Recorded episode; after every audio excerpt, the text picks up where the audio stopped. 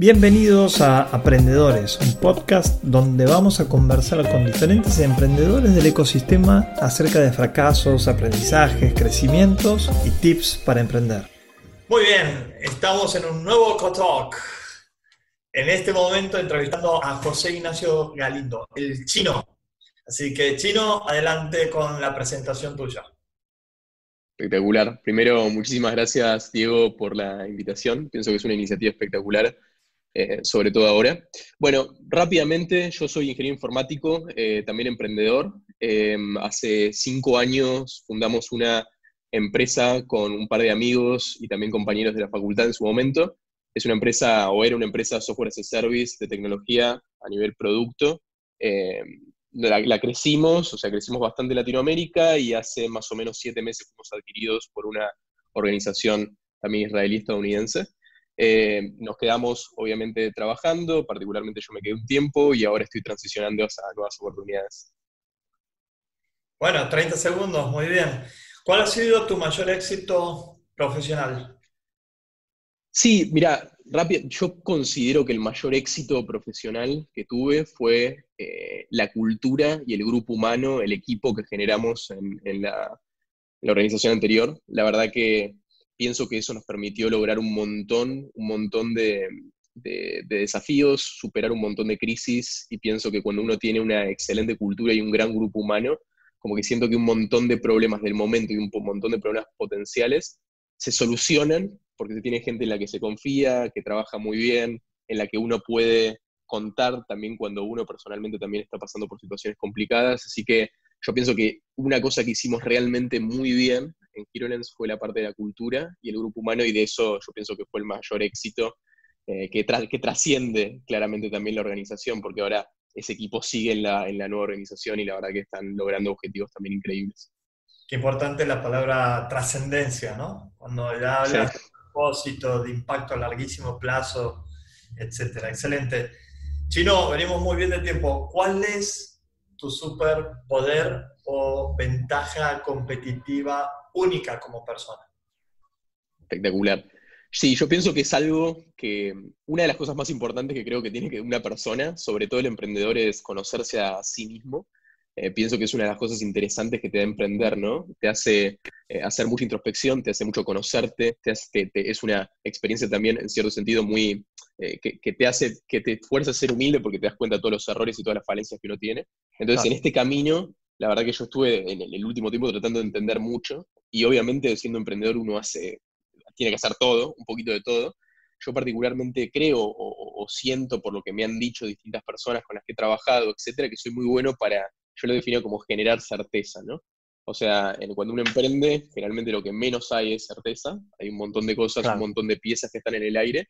Y es muy importante por ahí que una persona asuma, un grupo de personas asuma esa convicción que las cosas van para determinado lugar y esa certeza de que lo vamos a lograr y pase lo que pase, crisis que haya, eh, pensar en largo plazo y, ir hacia eso, y, siento que por ahí soy muy, muy bueno para eso. O, eso es lo que por Un minuto. Eh, definime la palabra líder. Bien, em, para mí, fundamentalmente, líder es poder eh, generar un norte, digamos, para, las personas dentro de, una organización. Un norte es hacia dónde estamos yendo no necesariamente, digo, mientras más correcto, digamos, sea ese lugar, mejor, pero considero que no necesariamente tiene que ser eh, ya per se el lugar correcto, porque de nuevo, uno, uno, no puede saber per se si está haciendo el correcto, pero por ahí dar un norte o un, marco, por eso no digo que tiene que ser esa persona tomando todas las decisiones, pero sí establecer un marco por el cual la gente pueda tomar decisiones para un lado y que las decisiones se tomen. ¿no? Pienso que lo peor que le puede pasar a una organización es que eh, pienso que no tomar decisiones es lo peor, es más, a veces no tomar decisiones es peor que tomar la mala decisión, ¿no? Entonces, por, eso es tan importante tener algo que te, que te conduzca, ¿no? Así que yo por ahí una definición es esa, ¿no? Después hay un montón de cosas más, pero... Si no, la crisis esta del coronavirus nos desafía muchísimo. ¿Qué cualidades tiene que tener un líder para este tipo de momentos tan especiales? Bien, eh, entiendo que depende un poco del tipo de negocio, entiende un poco del contexto, pero lo que yo siento, por lo menos basado en mi experiencia, que, es muy importante en situaciones de, mucha, mucha crisis y de mucha incertidumbre, primero principal es tratar de manejar muy bien la psicología personal, que pienso que es una de las cosas más importantes de, cualquier emprendedor y cualquier líder, por así decirlo. Eh, tratar de tener tranquilidad, tratar de pensar en frío y en base a eso empezar a tomar decisiones. O sea, no empezar a volverse loco y empezar a tomar, loco loca en, el sentido de desesperarse, digamos, sino poder frenar, parar la pelota, pensar en frío y a partir de eso eh, tomar decisiones con tranquilidad. Eso me parece lo más importante. Después, a partir de eso, transmitir tranquilidad, que me parece que es una de las cosas fundamentales que tiene que hacer un emprendedor, un líder en este momento. Y después, eh, también me parece que es importante ahí, una vez que se tiene eso, poder buscar ayuda de las personas que, o sea, sentirse, tomarse el tiempo de también poder buscar ayuda. Yo pienso que en este momento hay un montón de personas que quieren dar ayuda, entonces está bueno como líder también traer esa y, poder ser receptivo a esa ayuda y después poder, una vez que uno está tranquilo, transmite tranquilidad y tiene la ayuda pertinente, poder tomar acciones eh, bien concretas y, de forma bien diligente. ¿no? ¿Qué piensas del trabajo remoto y cómo lo aplicas? Bien, o sea, yo siempre pienso, pienso pensaba, digo, que nosotros, similar a, similar a vos, venimos de la industria tecnológica y éramos una empresa 100% eh, millennial, 100% eh, de tecnología, ¿viste? software service, entonces como siempre se nos dio mucho el trabajo remoto. Eh, no éramos 100% remoto, pero sí se nos, se nos daba mucho eso. Me parece que es algo fundamental, me parece que es una tendencia que viene hace mucho tiempo. Hay empresas que lo están haciendo hace 20 años ya de forma como muy, muy concreta. Me parece que ahora con todo esto se va a acelerar muchísimo más. Y me parece que hay una oportunidad muy grande para muchas empresas, para otras empresas por ahí es mucho más complicado y no se puede pretender que todas las empresas, porque hay, para una, empresa industrial digo, no, no, se puede, pero siento que es un, es un cambio que está teniendo el mundo que se va a acelerar desde ese punto de vista. ¿Y qué cambios justamente crees que, cambios sobre todo desde el punto de vista de los hábitos, crees que va a generar esta crisis en la sociedad, en las empresas en general? No hablemos solamente de las empresas tecnológicas. Sí, o sea, yo desde el, desde el punto de vista, a mí siempre me interesó, como es una empresa como siempre trabajé mucho con millennials y siendo su millennial, yo siempre me interesé mucho por todo el tema del futuro del trabajo, etc. Todo el tema de la flexibilidad laboral, eh, desde, el punto de vista de que cada persona es diferente, entonces por ahí yo trabajo mejor a, la noche y no trabajo mejor a la mañana, entonces el yo tener solamente por una concepción de, trabajo anterior, que venir sí o sí de 9 a, 6 de la tarde y estar en la oficina, eh, por ahí es algo que hoy, hoy en día, con el tipo de empresas que están generando y hasta hacia dónde está yendo el trabajo, por ahí no es, no es la forma más eficiente ni la forma más productiva de trabajar. Entonces siento que todas esas tendencias de eh, que cada uno puede elegir la forma de trabajar, que uno puede hacer remoto, eh, etcétera, me parece que es algo que se va a profundizar ahora y que, nada, que, esperaría, digamos, que eso, eso se acelere, digamos, con esta crisis terrible que estamos viviendo. O sea, estás eh, viendo una oportunidad también. Sí, yo siento que obviamente es una oportunidad. Eh, siento que se va a acelerar todas estas tendencias, digamos. Eh, sobre todo el trabajo remoto, que eso me parece algo evidente. También, desde mi punto de vista, y por ahí con no tanto conocimiento, pero sí esperaría que después de esta crisis haya un cambio en la concepción de, un, cambio hacia una economía por ahí más sustentable o más responsable. Ah, eh, interesante. que da también para hablar mucho, pero, más consciente. que se piense mucho más en el impacto, mucho más consciente, que se piense mucho más en el impacto social medioambiental, que siento que es algo que ya estaba pasando hace mucho tiempo, siento que en estos nuevos 10 años se está poniendo mucho foco en esto, pero por ahí esto es una, siento que por ahí lo va a profundizar, ¿no? Lo va a hacer Definime emprendedor. Bien, para mí un emprendedor es, es, una, es una buena es una buena, un emprendedor es una persona que quiere crear, que quiere hacer cosas nuevas, que quiere tener impacto positivo, que, es una persona que, necesita estar aprendiendo rápidamente, que necesita estar haciendo cosas, y por ahí la forma de canalizarlo es, bueno, creemos una, organización, creemos una empresa para poder llevar a cabo las ideas que tengo o esta inquietud, digamos, de, hacer cosas nuevas, ¿no?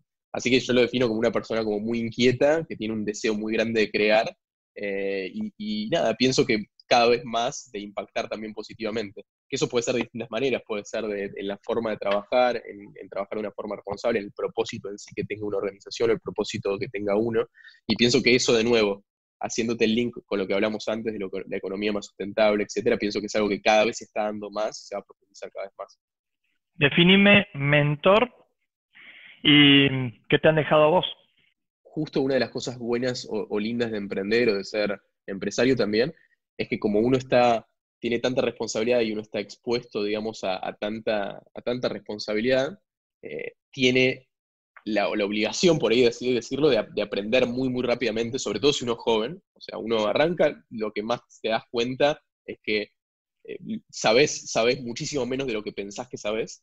Entonces creo que la forma más rápida, teniendo la oportunidad de emprender y, teniendo la obligación, digamos, de consumir mucha información, digamos, para poder aplicarla y poder, poder sobrevivir y seguir creciendo, sobre todo en crisis, eh, pienso que una de las mejores formas de adquirir esto es o leyendo gente de experiencia de gente que ya lo hizo o hablando con gente que ya lo ha hecho antes. Y desde ese punto de vista, eh, a mí particularmente, emprendiendo también muy joven, sentía que, me faltaba un montón de conocimiento y pudiendo hablar con mentores que por ahí vivieron por situaciones similares y lo hicieron antes exitosamente o no, eh, porque también muchas veces se aprende más de los errores que de las cosas que fueron bien, claro. siento que a mí me sumó muchísimo. Y ahí la verdad que un montón de emprendedores, desde Mark, eh, que es mi, mi, mentor canadiense que me ha ayudado muchísimo a nivel de la concepción de una empresa de software as a service y el crecimiento internacional, hasta vos, Diego, que, lo digo acá, me, realmente me mentoreaste un montonazo también en esta etapa nueva desde la adquisición, que también es algo que, también es un desafío, digamos. Esta eh, parte no estaba paga, ¿eh? aclarar. no, no, no, es en serio. Lo digo realmente. Pero, pero muy agradecido. Y escucha, ahora como vos dando mentoría, ¿qué características tiene que tener un emprendedor en donde te, te, te enganche, se genere engagement de emprendedor-mentor? Bien, yo, mira, yo como emprendedor me siento muy, cómodo eh, dando o, tratando de ayudar, dando mentoría o, o coachando eh, a gente que esté transitando situaciones similares a las que yo transité, o sea, muy desde la experiencia, ¿no? Entonces me siento cómodo, por ejemplo, poder, pudiendo eh, hablar sobre experiencias que tuvo, hablar sobre herramientas que, utilicé y cómo funcionaron, etc. y, y, nada, sobre todo fundamentalmente emprendedores que por ahí o sea, en nuestro caso fue un, emprendimiento bootstrapeado de tecnología eh, de alto crecimiento. Eh, entonces, eso es por ahí algo que yo viví, que, estuve durante el ciclo emprendedor, eh, y siento que es algo que por ahí que puede servirle a, emprendimientos que estén en, situaciones similares, ¿no? No es que no puedo ayudar a otros emprendedores, pero con eso por ahí me siento más cómodo porque mi área de expertise, por así decirlo. Devuelvo la publicidad. Los, eh, los emprendedores que están siendo mentoreados en Torrenera Accelerate por el chino Galindo dicen, o sea, flashean. Dicen, es una locura lo que hemos aprendido con, él. Eh, cerrando el tema de, de mentoría, si te tuvieras que mentorear a vos desde una posición 10 años adelante, ¿qué te dirías a hoy? ¿Qué te dirías vos mismo? Sí, o sea, yo pienso que eso también, eh, volviendo a la base, es, es mucho conocerse uno mismo, de nuevo, y me parece que una de las cosas lindas de emprender es te permite conocerte a vos mismo por ahí más aceleradamente, digamos. Eh, particularmente lo que me diría a mí es eh, em, emprender con un propósito. Primero, focalizarte en el equipo, que es algo que, la verdad que me siento muy agradecido por, la suerte que tuve también, porque es obviamente construirlo, pero también es mucha suerte. Y después lo, otro que, por ahí, coincido mucho con vos también, Diego, es empezar con un propósito, ¿no? O sea, date cuenta qué es lo que querés hacer, no solamente desde el qué, sino del por qué. Eh, y eso me parece fundamental. Me parece que emprender es, eh, de nuevo, eh, es exponerse un montón de riesgo, exponerse un montón de dificultades constantes en crecimiento, etc. Entonces, para poder soportar por ahí psicológicamente y, poder, digamos, sobrevivir y crecer y, prosperar, digamos, con todo lo que emprender se requiere y en el tiempo, porque eso es algo que, digo, emprender al tiempo, son años, eh, me parece que no es que no se pueda hacer sin un propósito, hay, hay personas que lo hacen y genial, pero yo considero que es muchísimo más fácil si lo haces con un propósito claro. Hablemos, has, dicho, has dicho recién eh, eh, sobre ponerte momentos difíciles. Hablemos un poco de resiliencia. Contanos un caso que hayas vivido, un momento extremadamente difícil y cómo ha salido. No, bueno, o sea, miles, o sea, un montón de momentos difíciles, me parece que eso también es emprender, es, la capacidad de resiliencia es eso. Yo pienso que en la vida uno siempre está expuesto a un montón de golpes, que son parte de la condición humana, te podría decir. Desde mi punto de vista, emprender es como acelerar eso más, incluso, ¿no? Eh, y te estás poniendo en un ambiente de mucha responsabilidad, entonces me parece que ya la definición también del emprendedor viene por el tema de resiliencia, es cómo eh, tomo los problemas que, me van pasando en el día a día, cómo soporto esas crisis y cómo puedo aprender de esas crisis y cómo puedo hacer que esas crisis me hagan más fuerte, ¿no? El concepto este súper eh, hablado de, Taleb de la antifragilidad, ¿no? Pero me parece súper importante. Y de ahí nada, te puedo contar de, yo por ejemplo en la facultad, eh, yo, soy ingeniero informático, como te decía, de, de Litua. En la facultad a mí no... Instituto Tecnológico de Buenos Aires.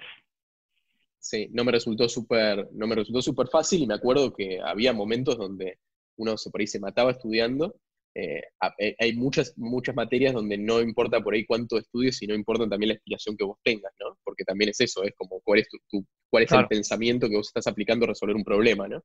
Entonces ahí, por ahí mucha frustración cuando uno le dedica mucho tiempo o mucho esfuerzo a, una cosa y después no sale.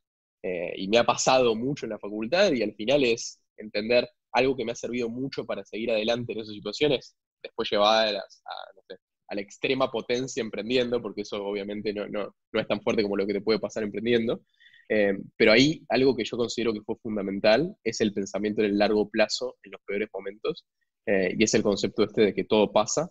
Eh, digo, cuando uno piensa en el largo plazo, tanto cuando uno tiene un conflicto de, de ego, o tiene un conflicto de, de, subjetividad, o tiene una crisis por ahí muy fuerte, es el, pensar en el largo plazo, en pensar por aquí a 10 años que esto va a pasar y que va a haber más oportunidades, y que esto es algo que tengo que vivir para poder estar allá, es algo que por ahí a mí me ha dado mucha perspectiva, digamos, en, los momentos como más, más difíciles y, me, ha, me, ha, ayudado a, de nuevo, a generar perspectiva para poder ir para adelante.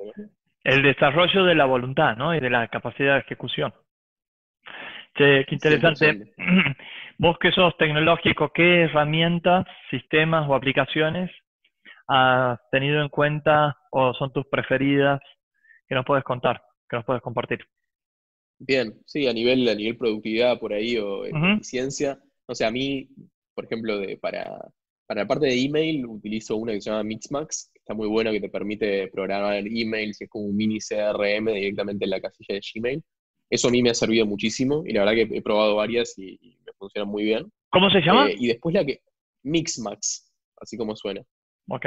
Eh, sí. Eh, y después la otra que utilizo un montón, que la verdad que, y acá he, probado un montón de cosas que hoy en día por ahí están más de moda que otras, pero a mí lo que me funciona mucho es Evernote directamente. Mm. Y en Evernote lo que hago es arranca el día y utilizo la técnica conocida del Pomodoro, que es que ahora, por ejemplo, trabajando desde casa, también hace un par de días que estoy trabajando 100% desde acá, eh, me, digo, me sirve más todavía, que es básicamente uno se anota en el Evernote, pone eh, ciclos de, media hora, que es lo que va a hacer cada media hora, y al, los últimos cinco minutos de la media hora son para descanso. Entonces uno tiene 25 minutos ininterrumpidos, donde apaga todo, apaga los celulares para que no te interrumpan, después tenés 5 minutos al final de esa media hora para prender el celular, para relajarte un poquito, y así, así te vas dividiendo el día en bloques de 30 minutos. Y ahí utilizo Evernote, me lo anoto, me pongo qué voy a hacer en cada, en cada hora, y eso me aumenta radicalmente la productividad.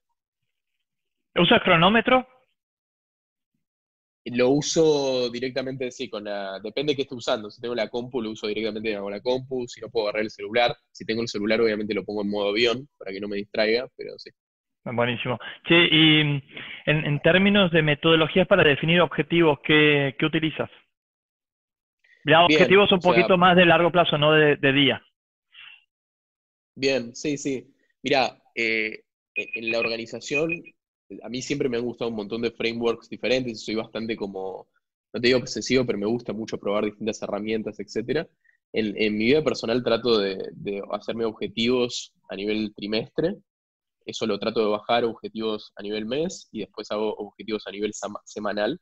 Entonces generalmente cada semana la arranco con, trato de que no sea mucho, trato de que sea entre 3 y 7 objetivos, que, cosas que quiero hacer, las cosas, las prioridades que quiero hacer esos, en esos eh, en esa semana.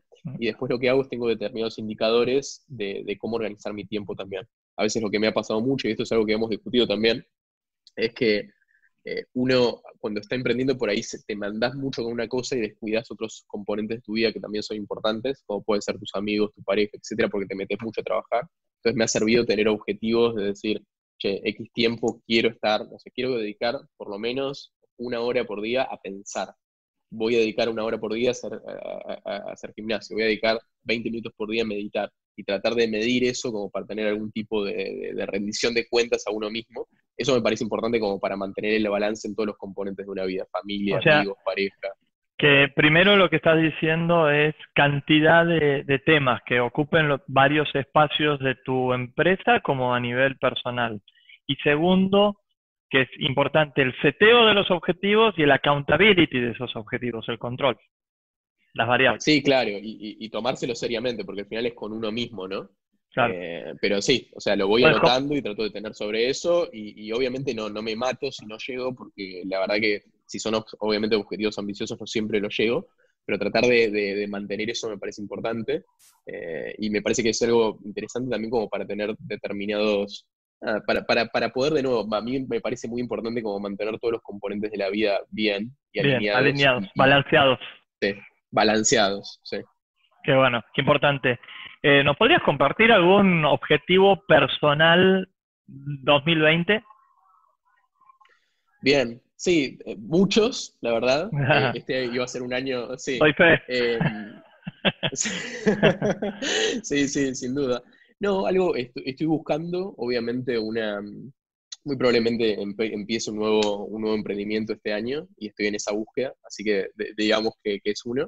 La verdad que tampoco me estoy abalanzando, pero eso es, algo, algo interesante. También estoy buscando tener un balance más con mi vida laboral y personal, y eso pienso que lo estoy logrando, tanto con mi pareja, con mis amigos, con mi familia, etc.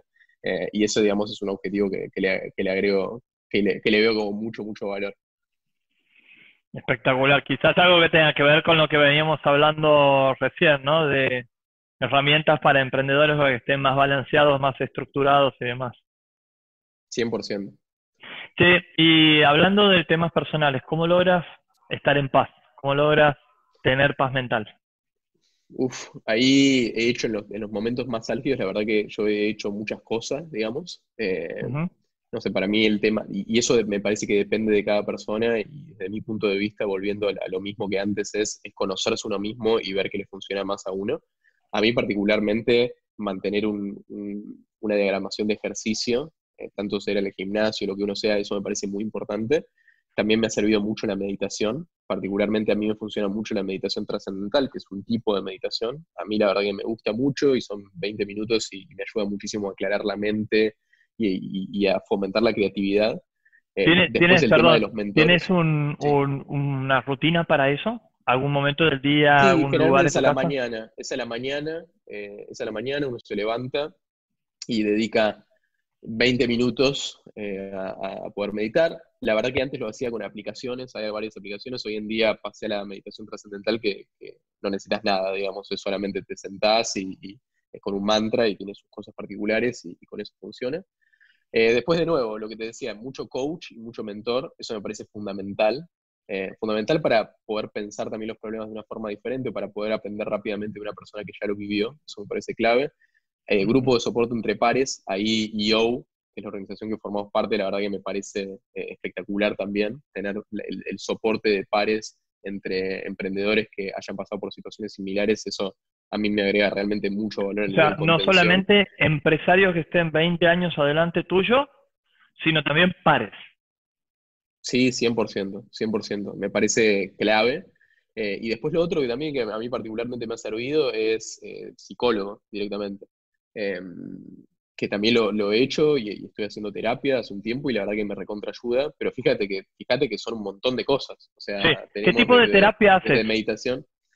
Mira, es una, es una terapia, la que yo hago es una terapia integral, se llama, que está basada en la teoría de Ken Wilber, que es un, es un filósofo, digamos, eh, conocido.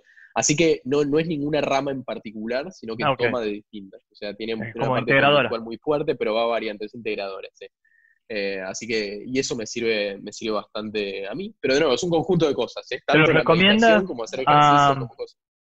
¿Qué les recomiendas a los emprendedores en esto que estamos hablando, de todas estas técnicas que estás utilizando? No, para, para mí lo más importante es ser súper abierto eh, y que no te gane ningún tipo de prejuicio, eso por un primer momento. Después, eh, buscar ayuda, o sea, realmente para mí el peso de tener mucha responsabilidad y estar creciendo es, muy grande y me parece que el trabajo más fuerte que tiene que hacer cualquier emprendedor es manejar la psicología personal eh, tanto cómo manejar el estrés como cómo manejar el ego también y un montón de cosas es súper importante.